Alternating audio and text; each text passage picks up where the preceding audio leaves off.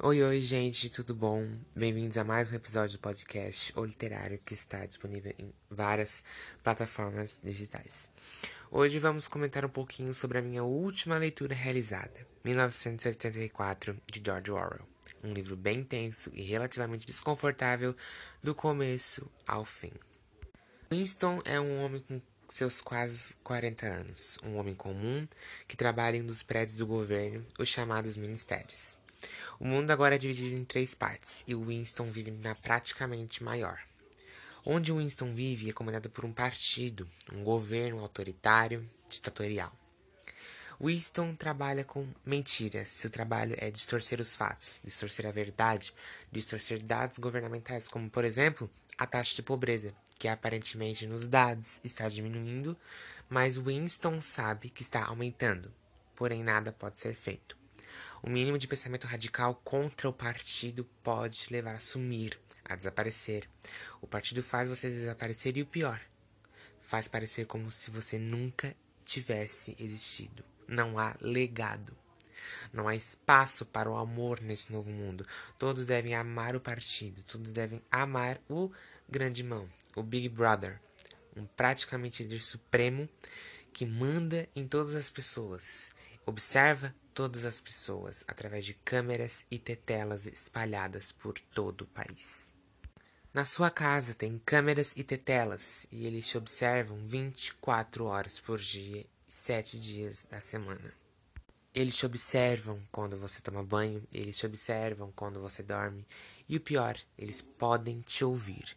E o mínimo de oposição ao partido e comportamento estranho já é motivo para o partido agir e te fazer sumir de vez. Pela introdução do episódio de hoje, vocês puderam ver que o livro é bem intenso e trata de um tema que nós estudamos muito na escola, a partir do final do ensino fundamental 2, que são governos autoritários, né? Esse livro aqui vai trazer a base desse livro é essa, governos autoritários, e que você pode interpretar tanto quanto de direita, quanto de esquerda, quanto em ambos. A escrita de George Orwell é muito vívida e muito viva, porque os relatos descritos no livro parecem que foram realmente vividos pelo autor George Orwell, né? Porque eles são extremamente convincentes. Tudo que aconteceu com Winston, tudo que aconteceu com outros personagens, parece que o autor ele viu isso acontecendo.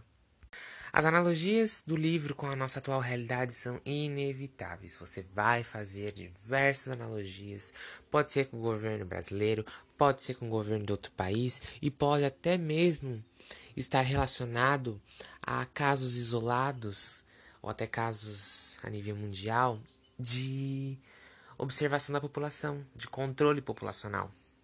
Porque o livro vai também trazer à tona esse tipo de coisa o que me faz lembrar da resenha de 1984 da Isabela Lubrano, do canal Ler Antes de Morrer, na qual ela comentou sobre Edward Snowden. Esse foi o cara que ele basicamente expôs toda a política dos Estados Unidos. Ele acabou expondo todo o sistema de espionagem de diversos países, espionagem de pessoas comuns e espionagem de governos. E foi um grande choque para todo mundo, né? Essas, esses dados liberados, porque foi muita coisa que aconteceu. Atualmente ele não está mais nos Estados Unidos, né? Ele, se pisar nos Estados Unidos, ele está jurado de morte, né? Supostamente por traição ao país, né? Então, como a Isabela Lubrano disse, o Winston, quando você lê o livro, você vai comparar ele com Edward Snowden, que tá aqui do jeito que o Winston no livro ele vai tentar derrubar o partido mesmo de forma lenta, porque você não pode se expor, é a mesma coisa que o Edward Snowden fez, mas as pessoas parecem ter se esquecido do fato. Regredindo um pouquinho no assunto, George Orwell escreve muito bem. Esse é o primeiro livro que eu leio do autor, né? Mas o autor é extremamente amado por todo mundo que lê seus livros, por ter uma escrita bem vívida. Entre seus livros mais famosos, nós temos A Revolução dos Bichos, em 1984. Temos também um livro que fala sobre fascismo e diversas outras coisas. Muitas pessoas já acham que 1984 é um livro anticomunista, porém eu não vejo assim. Acho que até mesmo muito pelo contrário, eu saí muito mais esquerda e muito mais comunista após uh, ler esse livro aqui. Acho que tudo pode depender até mesmo da sua interpretação, porque por mais que George Orwell deixe referências tanto da esquerda como Stalin, tanto da direita como Hitler, você pode ter a sua própria interpretação. O livro é incrível, muito bem escrito, como já dito, e ele merece totalmente a sua atenção, principalmente em períodos eleitorais. E voltando para o assunto do livro, a gente precisa comentar um pouquinho sobre liberdade e democracia, que, como vocês podem ver no que eu falei anteriormente, não há democracia e não há liberdade aqui. Não há liberdade porque nós temos a polícia das ideias que chegam na tua casa de repente, podem te espionar, de repente você está na sua casa, vem alguém na sua janela te espionando. A polícia das ideias é como o próprio nome diz, se eles te vêm escrevendo alguma coisa contra o partido, contra o Estado, se eles te vêm fazendo alguma coisa contra, contra isso, você é pego e você vai sumir. Ninguém sabe e nem é explicado direito o que, que é esse sumir. Só que o partido faz trejeitos para que você nem ao menos exista mais. Ou seja, não há legado nesse novo mundo. Não há uma herança, não há legado. Você, quando morre de forma natural ou quando você some por pelo Estado, você não nunca existiu nunca vai existir e etc. O Winston, a todo tempo, ele está muito ativo na tentativa de derrubada do Estado, mas a forma dele, com o que eu quero dizer da forma dele, é muito lenta, por mais que eu diga ativo. Porque o Winston está estudando, o Winston está se movimentando aos poucos, porque qualquer virada errada ele pode ser pego. Eu queria muito comentar alguns spoilers aqui, mas eu realmente não posso. Mas enfim, o que eu tenho para dizer é: é um livro extremamente importante, é um livro que eu considero político, então eu marquei muitas coisas de marca-texto, coloquei post-its, enfim, porque livros sociais e políticos eu faço isso, né? Como eu falei no podcast, no episódio aqui do Manifesto do Partido Comunista de Marx, que eu uh, grifei muitas coisas, né? Então eu sempre grifo nessas situações. Estou grifando também na minha leitura atual, que é As Bruxas, da editora Zahra, da Stacy Schiff, autora, né? Então eu sempre vou grifar esses livros.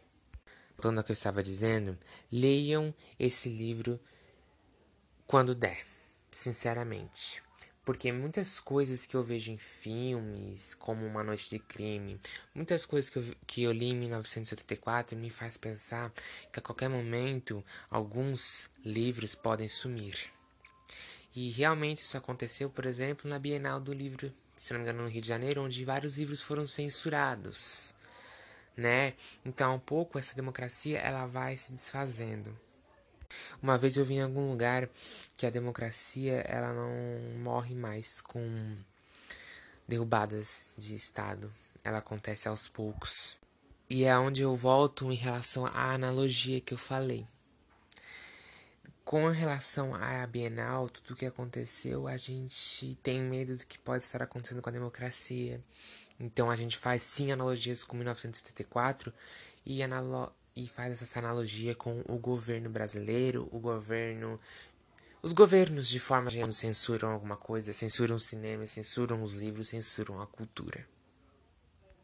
O que eu tenho para dizer a vocês é: leiam esse livro. Ele é muito importante, tanto para conhecimentos gerais, conhecimento político, conhecimento social, conhecimento democrático, porque conhecimento é libertador.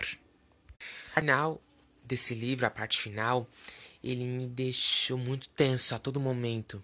Muito tenso a todo momento, porque George Orwell escreve muito bem, de forma muito vívida, como eu já disse. E dá medo. Confesso, assim, ó. Tu fica, meu Deus, o que que está acontecendo aqui? O que que vai acontecer com este personagem? E é nessa parte que nós vemos a verdadeira essência do partido, a verdadeira essência desse governo ditatorial. Eu quero terminar o episódio do podcast de hoje com uma frase que eu escutei, né, no documentário Democracia em Vertigem da Petra Costa, que foi concorrente no Oscar de melhor documentário. E é a frase: Eu tenho medo que a democracia tenha sido apenas um sonho efêmero. Muito obrigado por ter escutado meu episódio de podcast até aqui. Espero muito que vocês tenham gostado e estejam gostando do podcast, do jeitinho que eu faço. É um projeto que eu tenho muito orgulho de estar fazendo. Então, muito obrigado a todos vocês que estão me acompanhando e até o próximo episódio do podcast. Um beijo no coração de todos vocês e que Deus abençoe a todos.